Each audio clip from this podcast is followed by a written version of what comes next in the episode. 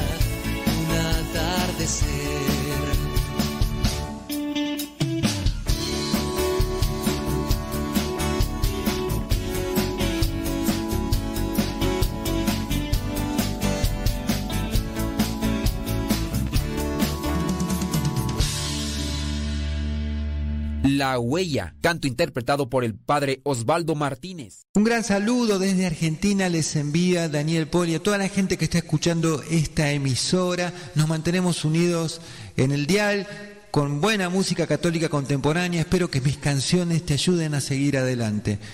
Con un gran abrazo me despido, Daniel Poli desde Argentina. Sigan escuchando buena música en esta emisora. La oración tiene como fundamento la humildad. Escuchas Radio Cepa.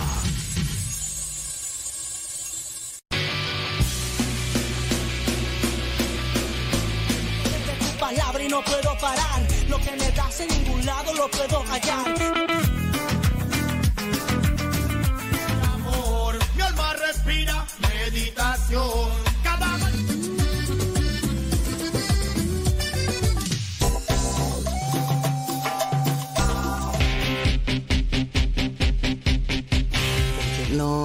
M-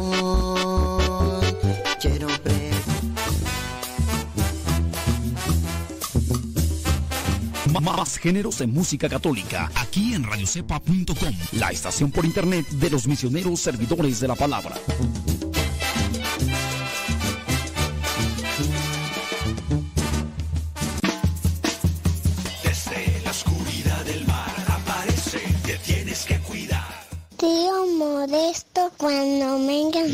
Cantan la canción de Manuel Tiburón. Ahí viene,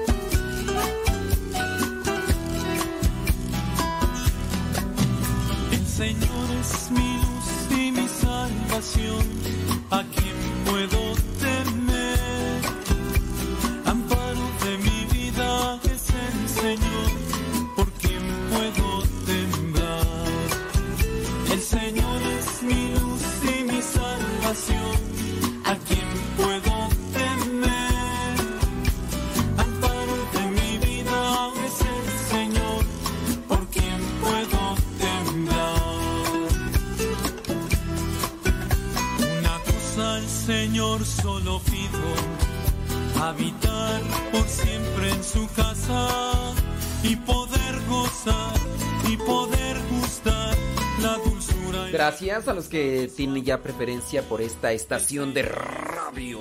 Radio Católica por internet, Radio Cepa. Y ahí, ahí les invitamos para que los que están escuchando por el Facebook o por el YouTube, porque le den compartir, ¿no? Si se puede. Digo, si se puede. Si no se puede, pues no se preocupen, ¿no? Ustedes, no, no, no, no, no. Pero si se puede, ahí, ahí les encargo, porque nos echen la mano.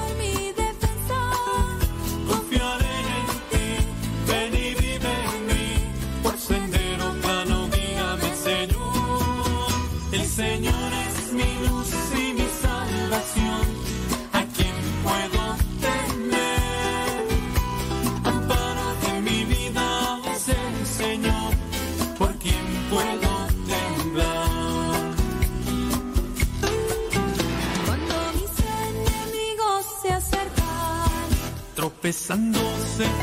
sucumben.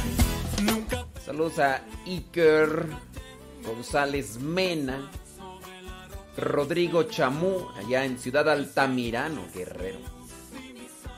Saludos a Talón Beach, dice Rosalía. ¿Cómo andamos allá por Guerrero? ¿Todo bien? ¿Todo tranquilo? Bueno, yo espero que sí.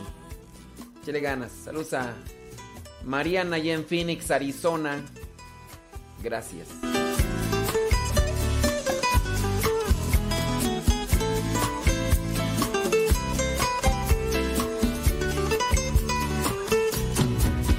el Señor es mi luz y mi salvación. Saludos, Lidia dice hasta Salvatierra. ¿Allá no están escuchando en Salvatierra, Guanajuato?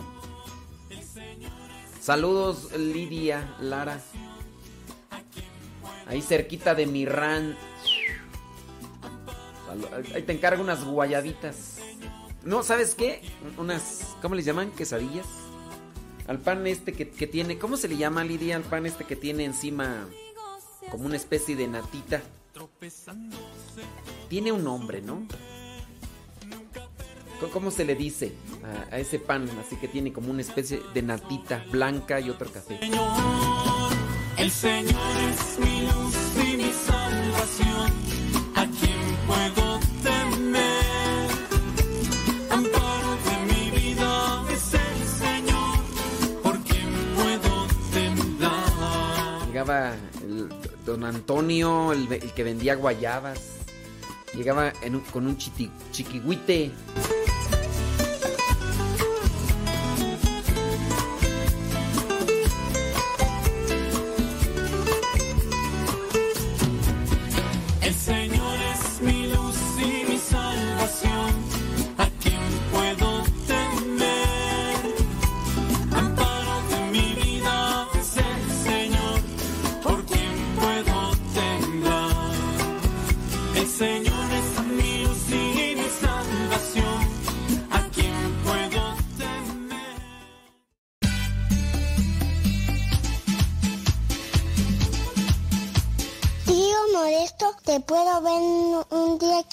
Sí, mira, es que mira, yo tengo muchas pinturas y me maquillo, pero mi abuelita no me lee y yo tengo una bici y yo tengo muchos juguetes.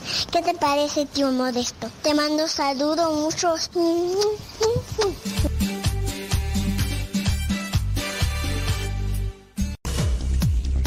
Quien ha conocido a Dios no puede callar.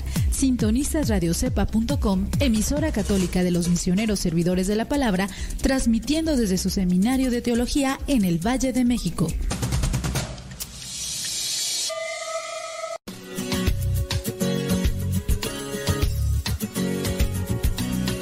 La evangelización no es un acto piadoso, sino una fuerza necesaria para la vida actual y futura de los hombres. Te invitamos pues desde ya a escuchar el programa Evangelizar sin tregua de los misioneros servidores de la palabra. Comenzamos.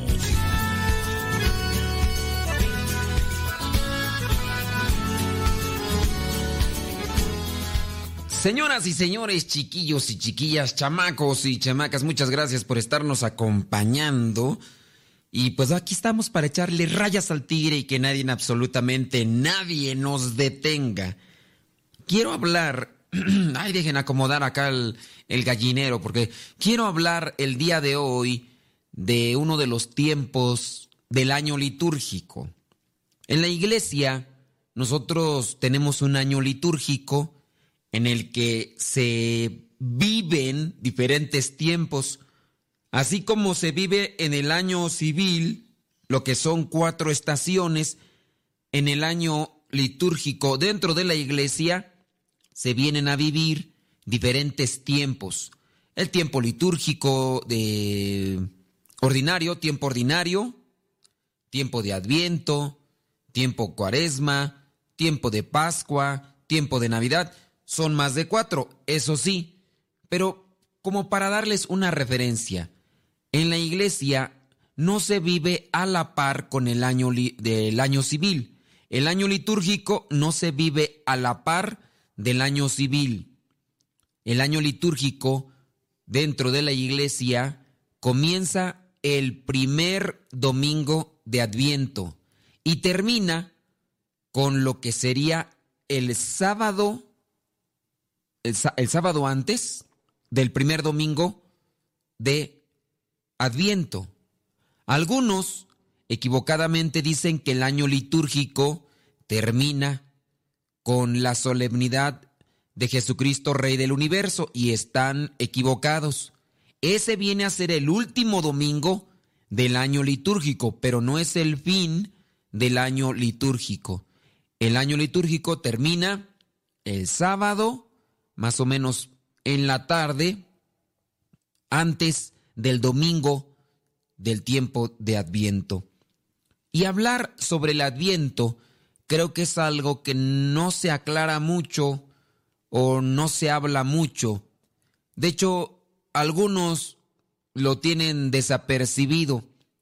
Algunos comprenderán, pues, que cuando inicia Adviento, podemos decir feliz año nuevo. Feliz año nuevo porque se está iniciando un nuevo año litúrgico. Los años litúrgicos van cambiando. Ciclo A, ciclo B y ciclo C. Los años litúrgicos también son pares e impares, es decir, año 1, año 2. Ahorita no vamos a hablar propiamente del año litúrgico. Quizá eso lo podemos hablar en otro programa. Pero para explicarle solamente de manera sencilla, lo que corresponde a los ciclos, dependiendo el año, el año 1, año 2, el año 2 es cuando es par. Por ejemplo, podemos decir año 2, cuando cae en un año par, que aquí sí tiene que ir acomodado con lo que es el año civil. Imagínate que es 2016, ahí que corresponde año 2, año 2. Llega el 2017, año 1, porque ese no es par, es impar. Se manejan diferentes lecturas, diferente intención, pero también correspondiente a cada año de la liturgia, se maneja un evangelio diferente de los sinópticos. Son tres evangelios llamados sinópticos que tienen características similares. En este caso, hablamos de Mateo, Marcos y Lucas. Como bien sabes, en la Biblia hay cuatro evangelios. El cuarto evangelio es el de Juan. El evangelio de Juan se viene a proclamar en misa durante el año, pero los otros tres evangelios, Mateo, Marcos y Lucas se vienen a tomar en cuenta en diferente año. Por ejemplo, en el año 2016 se estaba con el ciclo C, A, B y C. Esto corresponde entonces Evangelio de Lucas. En el año 2017 se comienza con el, el ciclo A, que corresponde a los evangelios de Mateo. Claro que en algunas fechas especiales vendrá a tener una tonalidad también donde se va a referir a otros evangelios que no corresponden al ciclo. No quiere decir que rotunda, categórica y únicamente se estará agarrando el Evangelio de Mateo en el 2017 o en el 2018 se va a tomar el Evangelio de Marcos únicamente. No, pero es el Evangelio que predomina. Entonces, año 2016 viene a ser ciclo C, donde se viene a enfocar más a tomar el Evangelio de Lucas.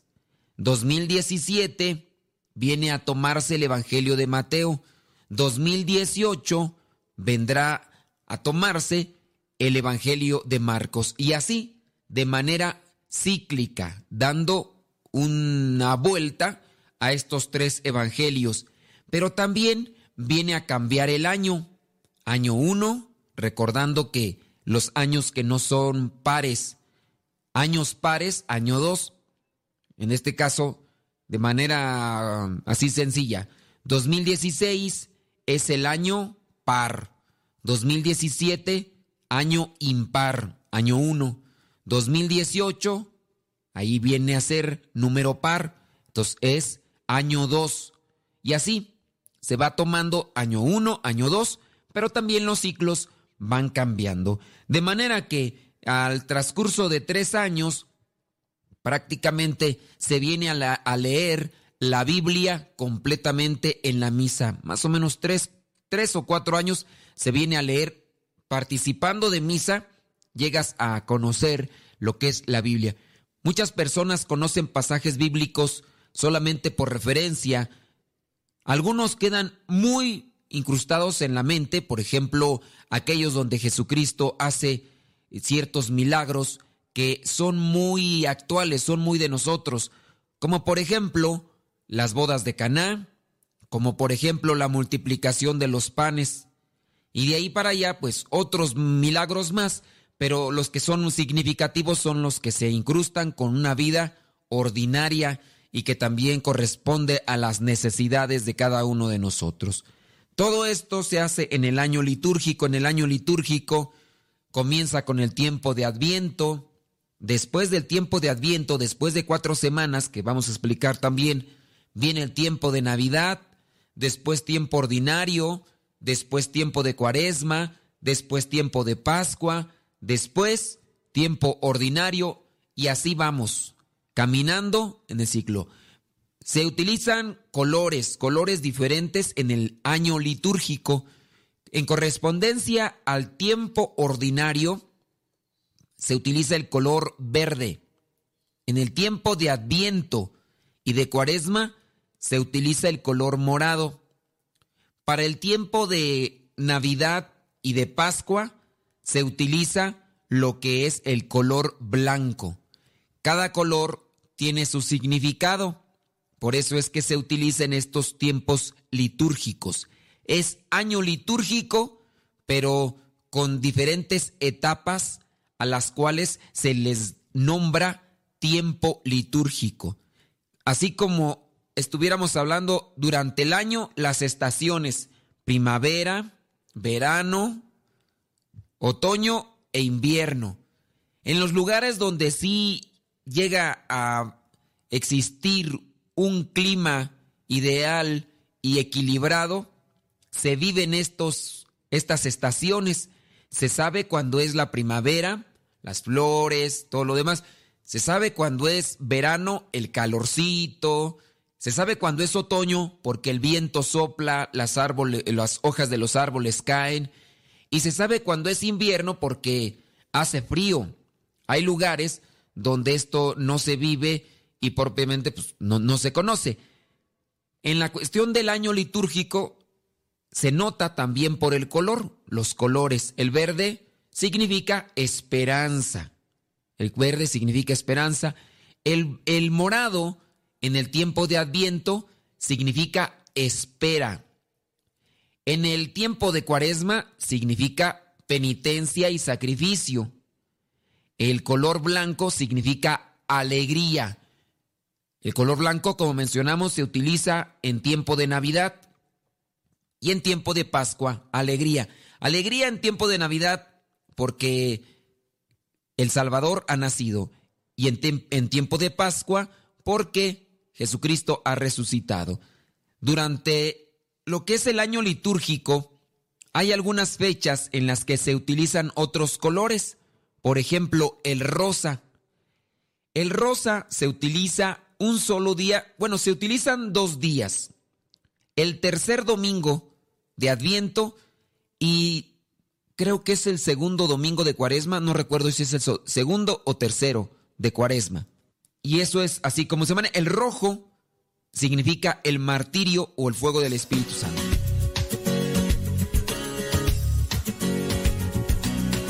No se vayan, ya regresamos con el programa Evangelizar sin tregua.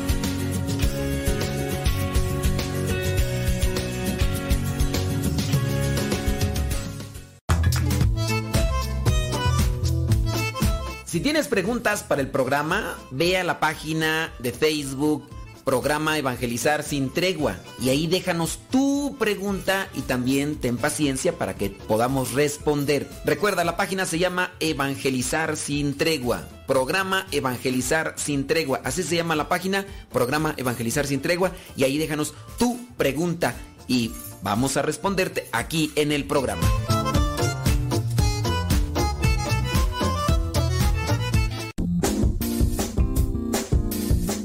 Mamá, ¿por qué estás tan feliz? Ah, pues porque estoy escuchando Radio Cepa. Es una estación de radio que ilumina mi vida y nos pone contentos y felices. Yo quiero escuchar Radio Cepa, ¿cómo le puedo hacer? Ah, pues mira, ahí en tu celular le pones en la Play Store, descargas esa aplicación de Radio Cepa, ahí lo vas a escuchar.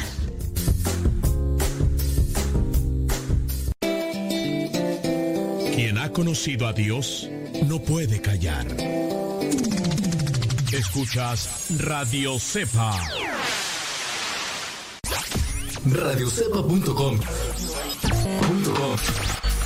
Radiocepa.com.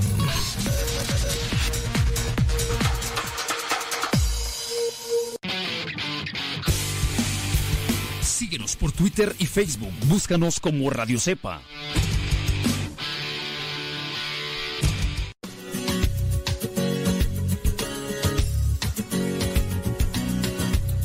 Ya regresamos a tu programa Evangelizar sin tregua.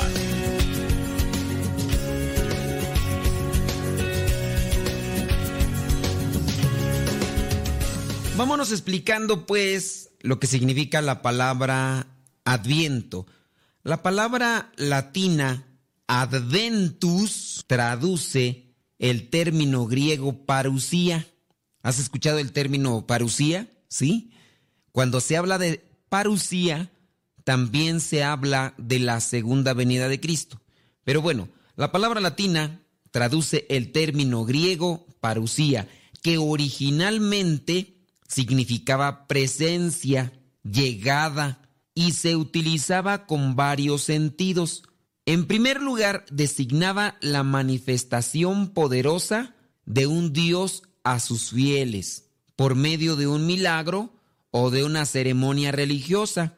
En cuestión al ámbito civil, indicaban la primera visita oficial a la corte de un personaje importante, ya sea un embajador de otro reino, por ejemplo, y con la ceremonia que se tomaba o se daba posesión de un cargo y los posteriores festejos. Para explicar también esta situación, quiero decirte que hay algunos términos y celebraciones cristianas que tienen cierto reflejo en algunas prácticas sociales o culturales de los inicios de la era cristiana, pero también hablamos de que el origen de las palabras remonta a prácticas, a prácticas de la cultura y de la sociedad en ciertos tiempos de la antigüedad. Y en este caso, la palabra adventus reflejaba estas situaciones que te hemos comentado con la intención de preparar o de solemnizar, no creamos y no lleguemos a pensar que estas palabras son eminentemente cristianas. Por ejemplo, solemnizar, ser solemne, no se refiere solamente a una misa que sea solemne, sino hablamos de un cierto tipo de categoría para una celebración. Igual, la palabra adviento refiere ya en aquellos tiempos antiguos, hablando de lo que sería la cultura griega, refiere a esta situación de preparación. Esto lo menciono para tenerlo presente. Dicho sea de paso, puedo presentar algo que hemos repetido constantemente con referencia a la oración del Ave María. Nosotros conocemos el Ave María, aunque no decimos Ave María, decimos Dios te salve María, pero nosotros conocemos esa oración como Ave María, porque la oración en latín dice así, Ave María, y es de ahí que se toma el nombre de esa oración. Y decimos, te vas a rezar un Ave María, y las otras personas a veces no saben qué es un Ave María o cuál es la oración del Ave María, pues es Dios te salve María, llena eres de gracia. Esto le digo porque apenas me acaba de pasar. Estando en la confesión, le dije a una persona, te vas a rezar diez Aves Marías. ¿Y cuántos Dios te salve voy a hacer? Dios te salve, ¿a cuál oración te, te refieres? Dios te salve, Reina y Madre, misericordia y dulzura. A esa no. Dios te salve María, llena eres de gracia, el Señor es contigo. Digo, no, es que ese es el Ave María. Dice, sí, pero yo los conozco como Dios te salve. Bueno, esta oración se llama Ave María porque así es en latín. Ave María. También encontramos que en griego se dice Ave María. Ave María que jaritomene jocurios metasú. Esto es en griego. Y entonces, lo que son algunas palabras que tenemos nosotros refieren al griego y al latín. Por ejemplo, hablando de lo que es la oración del Ave María, nosotros, en el caso San Jerónimo, cuando traduce del griego al latín, utiliza lo que es un vocablo latino de latín que es ave. Ave significa salve. Ave, dentro de lo que es el contexto también griego, era darle como cierto tipo de solemnidad, o no, quizá no solemnidad, eh, quizá darle ciertos honores a alguien. Llegaba el emperador y decían, ave emperador, ya utilizando ya el latín, salve emperador. En este caso, encontramos que si decimos Dios te salve María, en latín se dice ave María, salve.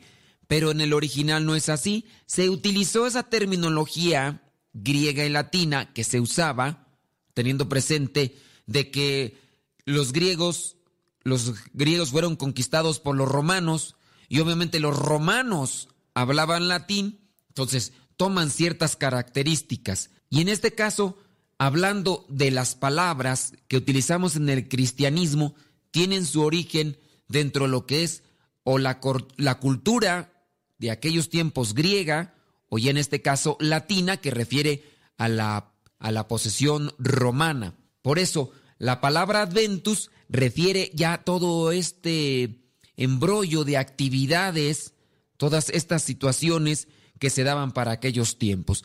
Lo, lo menciono para que ustedes no vayan a tener esa confusión de decir, a ver, entonces lo que estamos celebrando es, ¿es pagano o es cristiano?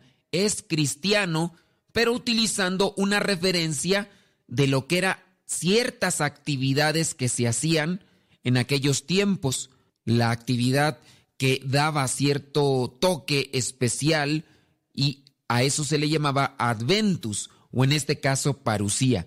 Pero no es que estemos celebrando los ritos o acciones griegas o los de los griegos o de los romanos, sino que refiere solamente lo que es un término, un vocablo, para darle también cierto tipo de particularidad o singularidad a nuestras acciones cristianas, pero no hacemos las acciones de los antiguos, solamente hay una referencia al vocablo. Bueno, mencionábamos que la palabra adventus traduce el término griego parucía. El término parucía, adviento, también se usaba para referirse a la visita solemne del emperador a una ciudad, con todo lo que conllevaba, reparto de regalos, que era lo que hacían, los banquetes, grandes fiestas que realizaban y más.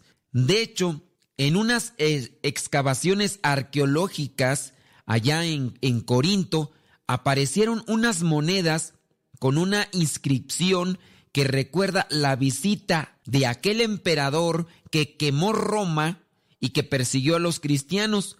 Entonces estas monedas recuerdan la visita del famoso Nerón a la ciudad a una ciudad denominada Adventus Augusti. Y entonces se encuentran esas inscripciones que dan, que dan seguridad, que dan veracidad a estas cosas que le estamos mencionando. Y Cuando sucede aquello, pues ya se encuentra que hay una relación en cuestión histórico a los vocablos. Ahora, ya hablando de la cuestión cristiana, los santos padres, los, digamos, en la iglesia naciente, comprendieron que hay una relación profunda entre los deseos de salvación que caracterizaban al mundo grecorromano y también en cuestión al mensaje cristiano. Y en otros momentos hemos hablado de que dentro de la cultura griega había filósofos que se dedicaban a querer encontrar la verdad para ayuda de la sociedad y que algunos de ellos incluso fueron asesinados por envidias de los demás. Mencionamos el caso típico de Sócrates, que le levantaron falsos y que después de que le levantaron falsos, pues lo declararon culpable y pues lo sentenciaron a pena de muerte dándole a beber una sustancia venenosa conocida como la cicuta. Pero estos filósofos también luchaban por encontrar la verdad, hablando por ejemplo de Aristóteles, discípulo de Platón. Entonces los primeros los primeros cristianos, los santos padres, hablando de ellos específicamente, comprendieron que había una relación profunda entre los deseos de salvación que caracterizaron a estos personajes, de los que mencioné algunos, y el mensaje cristiano, encontrar la verdad. Eso sí, hay que mencionar en la palabra adviento o la celebración del adviento, y creo que es necesario mencionar esto. No, no desde un inicio la iglesia comenzó a tener todas las celebraciones que tenemos. Jesucristo funda su iglesia en Pedro y escoge a doce de sus discípulos y los nombra apóstoles. El doce viene a ser el número significativo de las doce tribus de Israel que viene a representar el nuevo pueblo de Dios, la iglesia de Cristo. Pero la iglesia de Cristo no comenzó con todas estas actividades que tenemos ahora. La misma misa no es una celebración idéntica a como la celebraban ya desde entonces los apóstoles. Es muy diferente. Se ha venido conformando poco a poco bajo la luz del Espíritu Santo. Y aquí encontramos que al principio los cristianos no celebraban el nacimiento de Cristo, solamente celebraban la muerte y resurrección. Y ustedes dirán, ¿cómo puede ser posible que celebraban la muerte? Es que el momento de la muerte en Jesucristo era único para poder pasar a la resurrección. Si Jesucristo no hubiera muerto y resucitado, dice el mismo San Pablo en uno de sus escritos, nuestra fe sería vana. Entonces, los primeros cristianos celebraban la muerte y resurrección. Hablando de la Pascua, era la única fiesta anual que se tenía y se esperaba el retorno glorioso del Señor durante una fiesta de Pascua. Tanto así que había ya cristianos en los tiempos de Pablo que esperaban esta segunda venida. Por ahí ya se llega a dar en alguna de las cartas una frase que ha quedado para la posteridad, cuando San Pablo dice, el que no trabaje, que no coma porque había ya algunos cristianos que se dedicaban a estar esperando en las plazas la venida de Cristo y se reunían y como no tenían ahí nada que hacer, sentados en la plaza se dedicaban al puro chisme y no trabajaban, pero eso sí, querían que los demás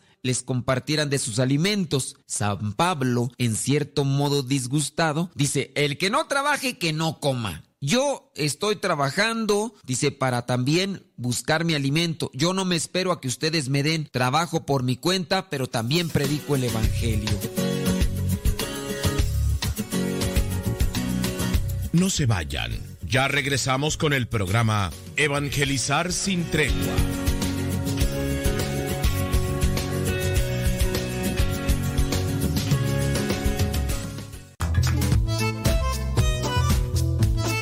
Si tienes preguntas para el programa, ve a la página de Facebook Programa Evangelizar sin Tregua y ahí déjanos tu pregunta y también ten paciencia para que podamos responder. Recuerda, la página se llama Evangelizar sin Tregua. Programa Evangelizar sin Tregua. Así se llama la página, Programa Evangelizar sin Tregua y ahí déjanos tu pregunta y vamos a responderte aquí en el programa.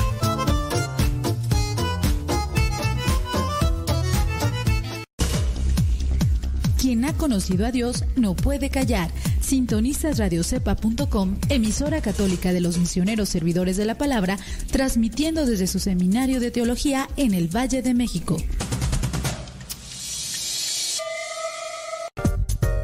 Estamos cerca de ti.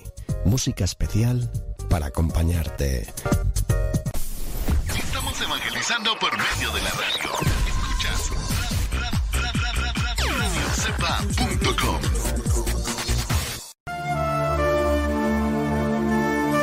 El camino que lleva al cielo pasa por el Calvario.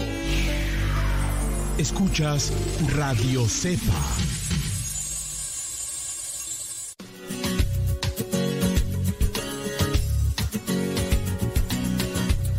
Ya regresamos a tu programa Evangelizar sin tregua.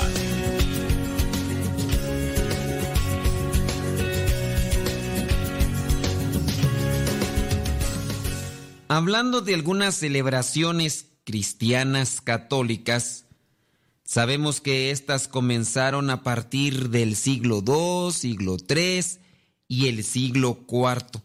Hablando sobre el tiempo de Adviento o la celebración del tiempo de Adviento, esto viene a comenzar por allá en el siglo IV. En el siglo IV, a partir de este siglo, se generalizó lo que era la celebración de la Navidad. Y hay un personaje importante que en aquellos tiempos llega a comentar ya algo, hablamos de San Agustín. Hacia el año 400, San Agustín afirmaba que no es un sacramento en el mismo sentido de la Pascua, lo que es el nacimiento de Cristo, sino que vendría a ser un simple recuerdo del nacimiento de Jesús con las memorias de los santos.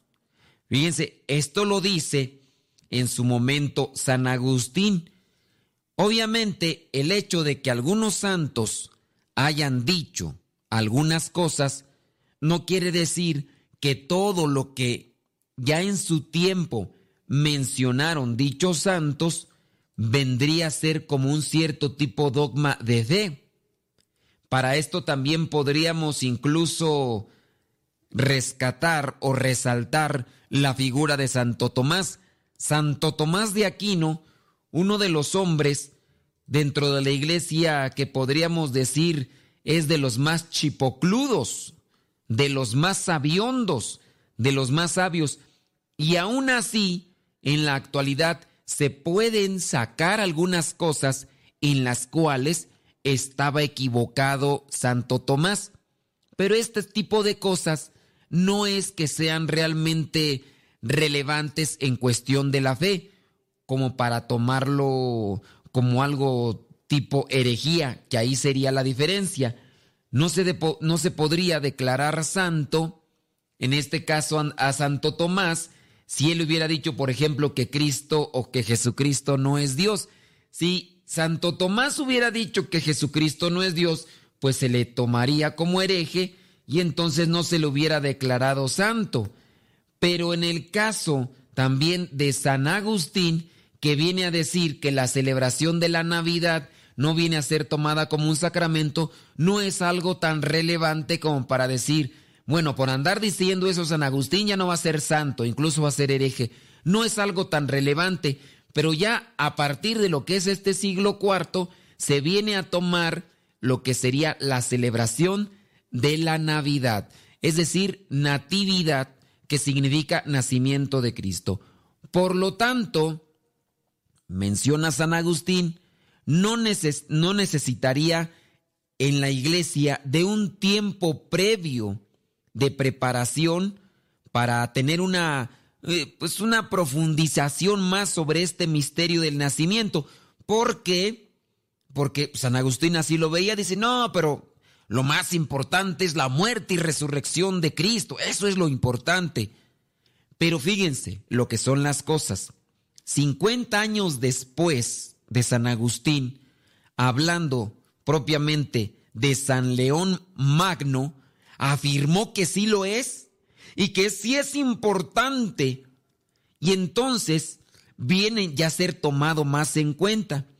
El único sacramento de nuestra salvación se hace presente cada vez que se celebra un aspecto del mismo, dice San León, por lo que la Navidad es ya el inicio de nuestra redención que viene a culminar con lo que es la celebración de la Pascua.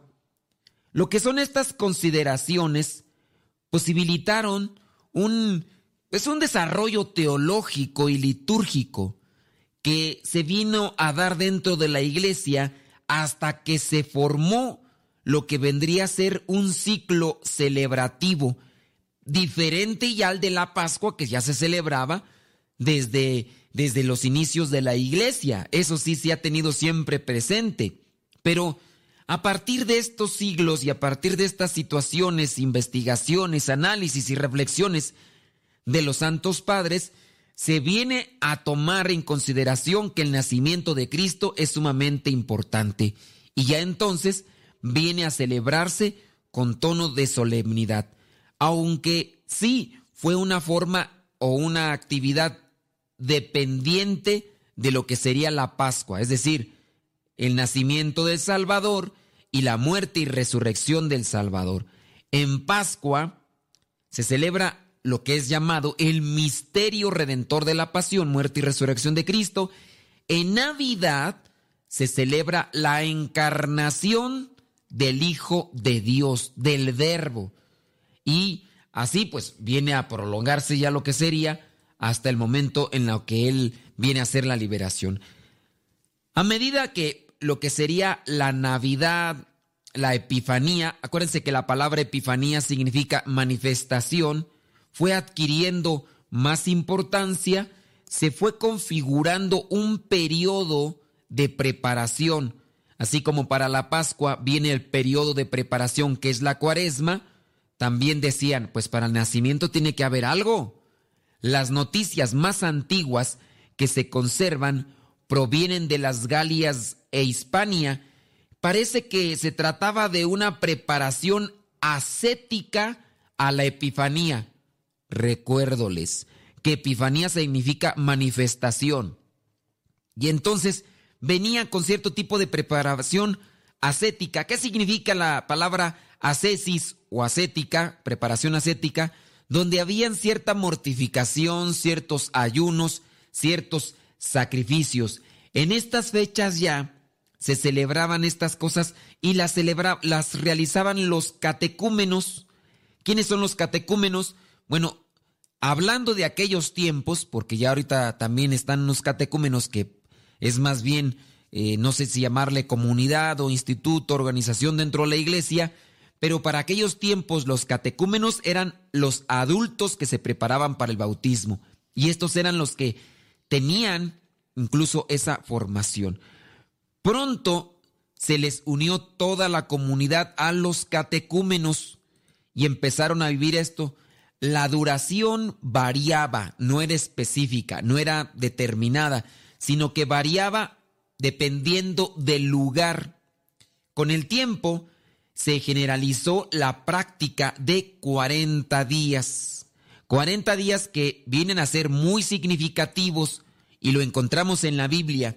40 días del diluvio, 40 días de oración de parte de Moisés antes de recibir las tablas de la ley, 40 días de Jesucristo en el desierto ayunando y 40 años de caminar en el desierto el pueblo de Israel en busca de la tierra prometida. Son significativos porque es tiempo de preparación.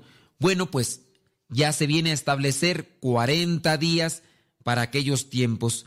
Y se daba también porque se miraba esta, esta función de preparación, pero se veía algo como simbólico relacionado con Cristo, Cuaresma y Pascua.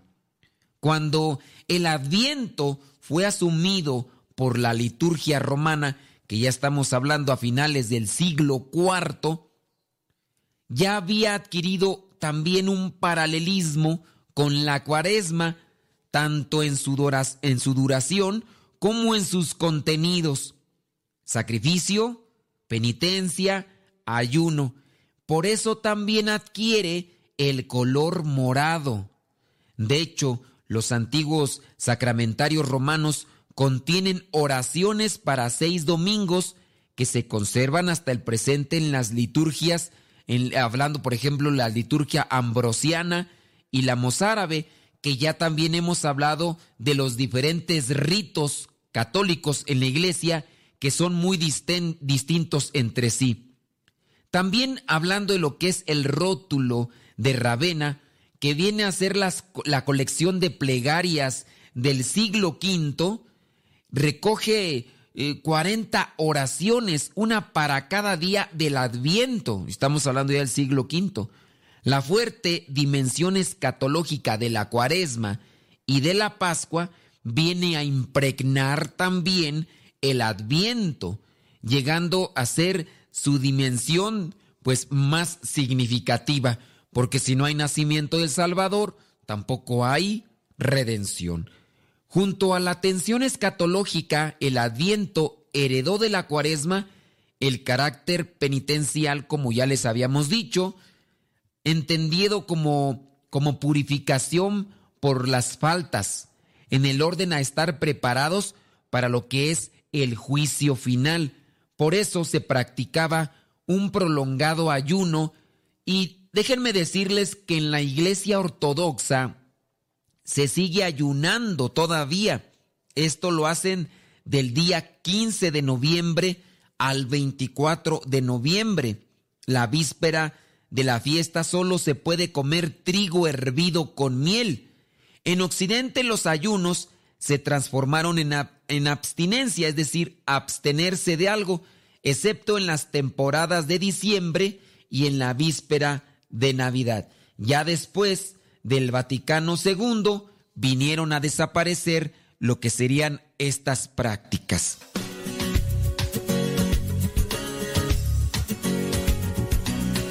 No se vayan, ya regresamos con el programa Evangelizar sin tregua.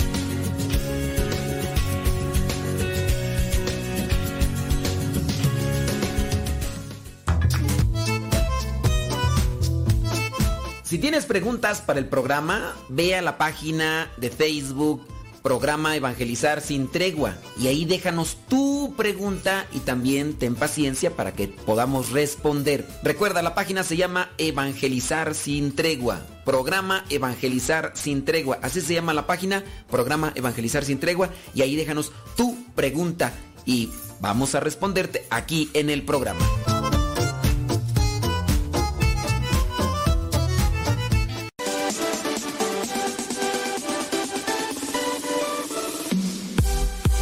Que nuestra prioridad es la evangelización. Transmitimos las 24 horas del día. Los 365 días del año. Llegando hasta tus oídos en las diversas plataformas digitales. Sigue en sintonía de Radio Cepa, una radio que forma e informa. Estás escuchando Radio Cepa, la estación de los misioneros servidores de la palabra. Hola padre, somos las hijas de Laura y lo escuchamos desde Denver. Este programa nos ha ayudado en la escuela. Nos gusta la trivia y todos los días lo escuchamos y todas las mañanas. Saludos a mi hermana. Hola padre, Dios lo bendiga. Me gusta la pregunta preguntona. Saludos desde Denver. Adiós.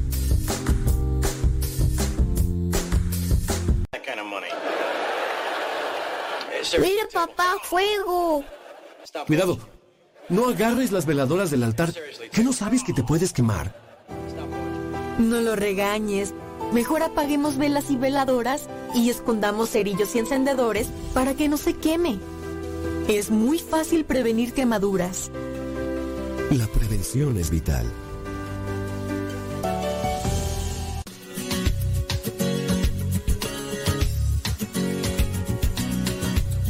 Ya regresamos a tu programa Evangelizar sin tregua.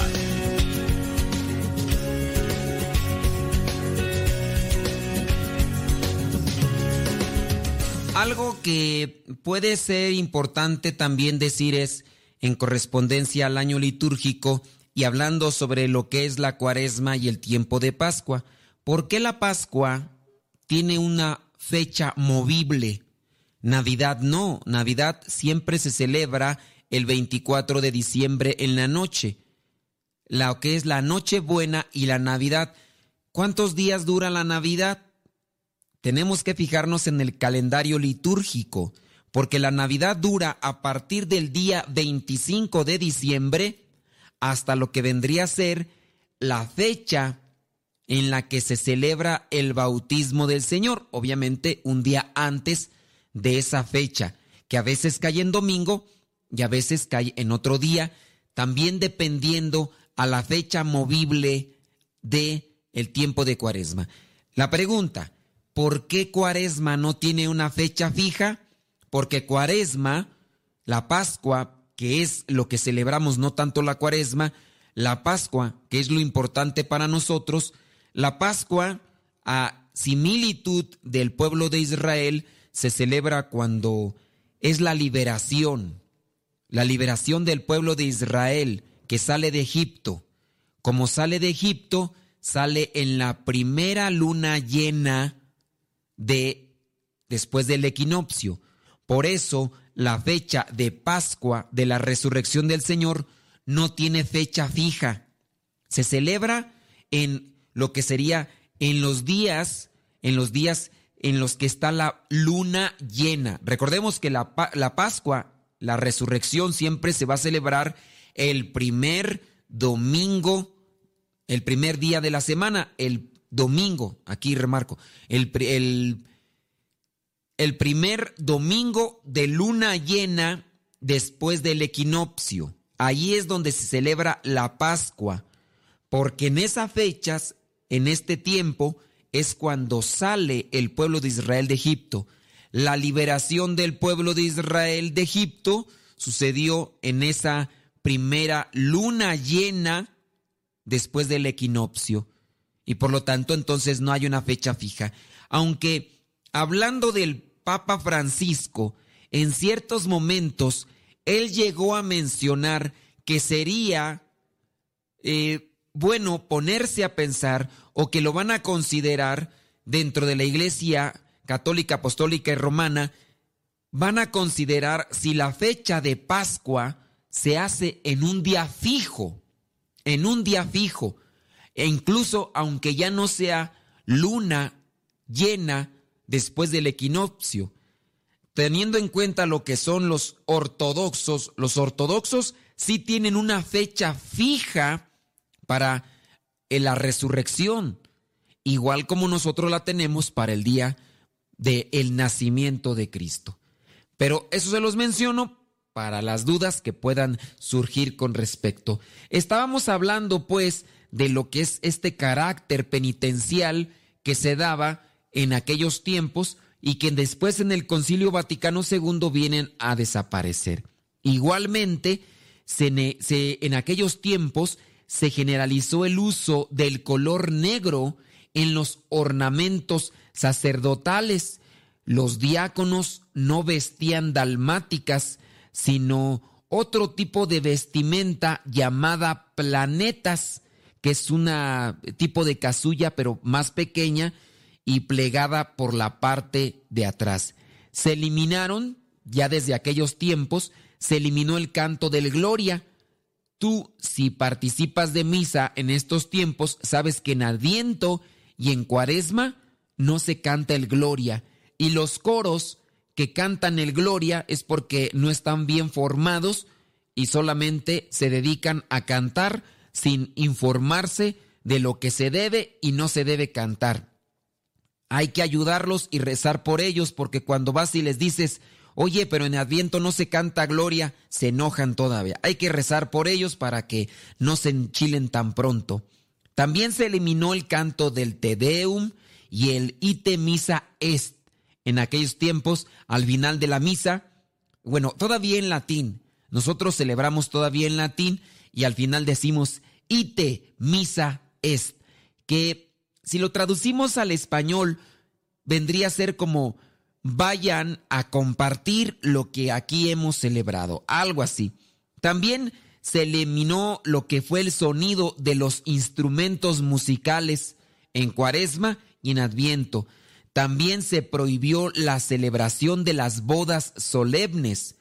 Después del, del rezo del oficio divino, estaban prescritas algunas oraciones que se tenían que hacer de rodillas.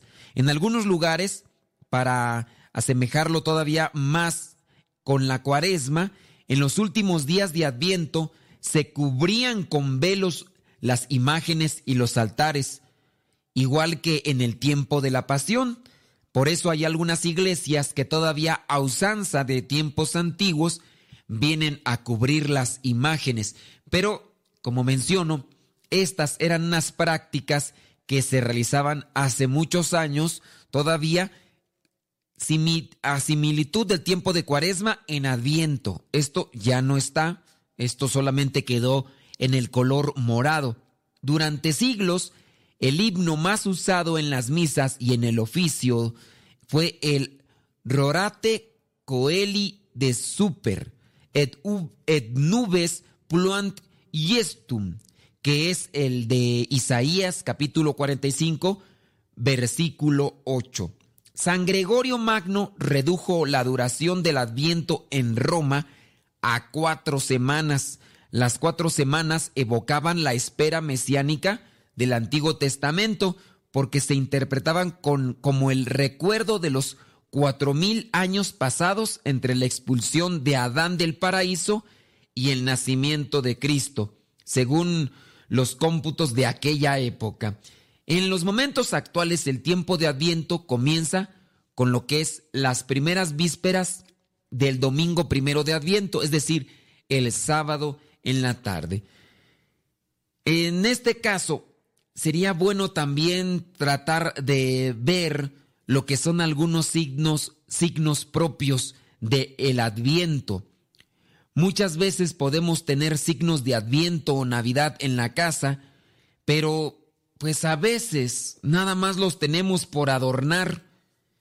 No les damos un uso adecuado para que nosotros para que a nosotros nos puedan servir ellos y a tener una espiritualidad con referencia a estos tiempos.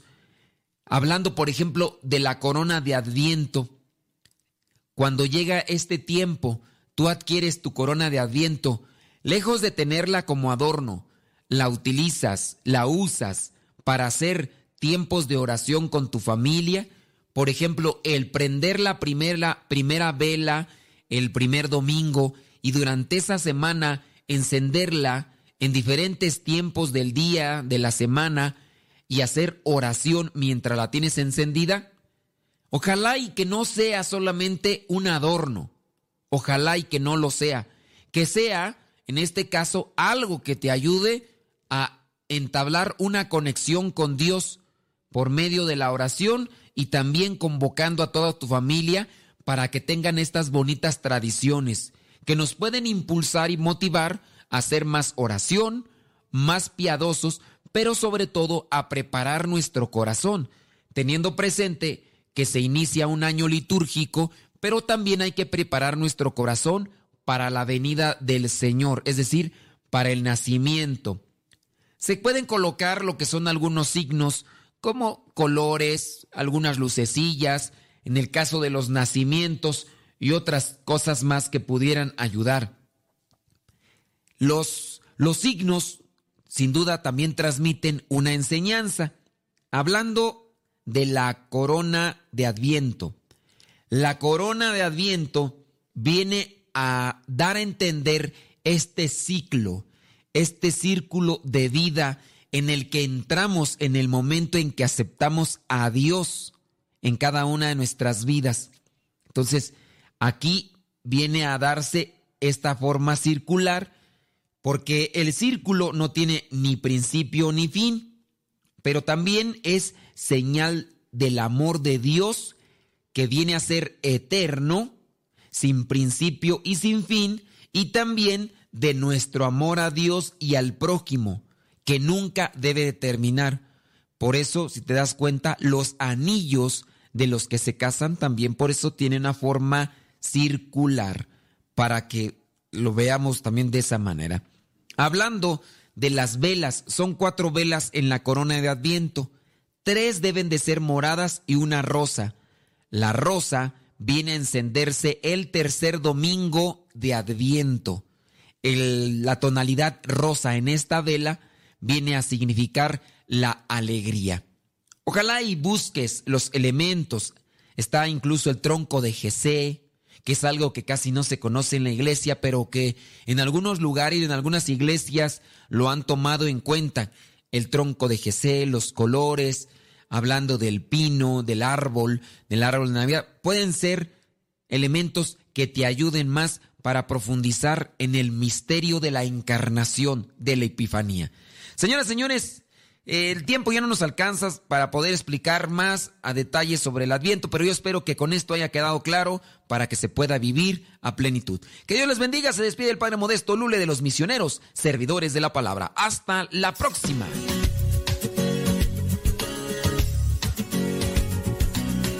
Por ahora, el tiempo se ha agotado, pero te esperamos en la próxima, en el programa Evangelizar sin tregua.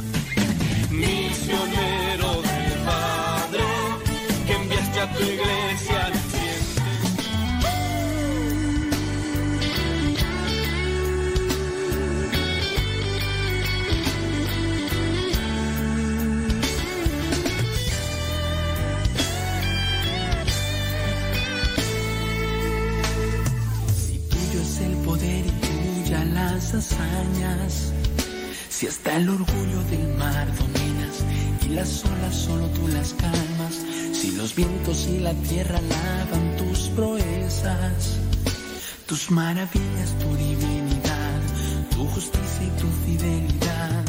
Si el norte y el sur tú los creaste y a poderosos tú los derrotaste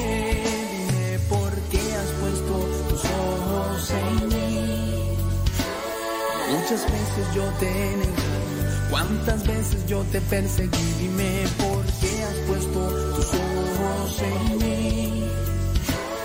Varias veces te he traicionado y en el rostro yo te escupí, dime por qué has puesto tus ojos en mí. Muchas veces te crucifiqué y otra vez viniste por mí, dime